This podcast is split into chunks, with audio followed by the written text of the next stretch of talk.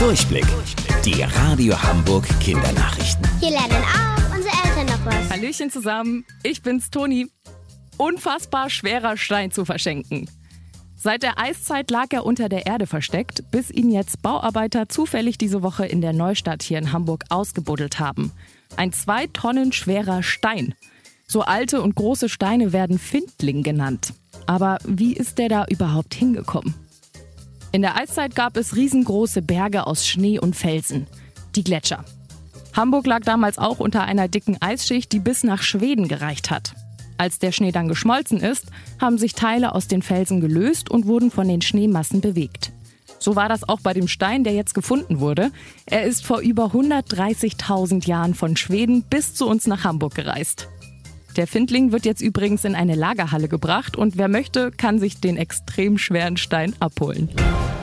Ein Spielplatz aus Lego kommt nach Hamburg.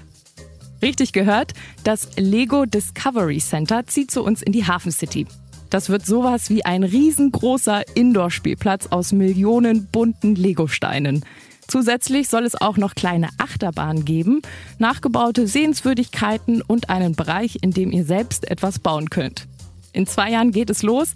Bis dahin spielt und baut ihr einfach weiter in eurem Kinderzimmer. Wusstet ihr eigentlich schon?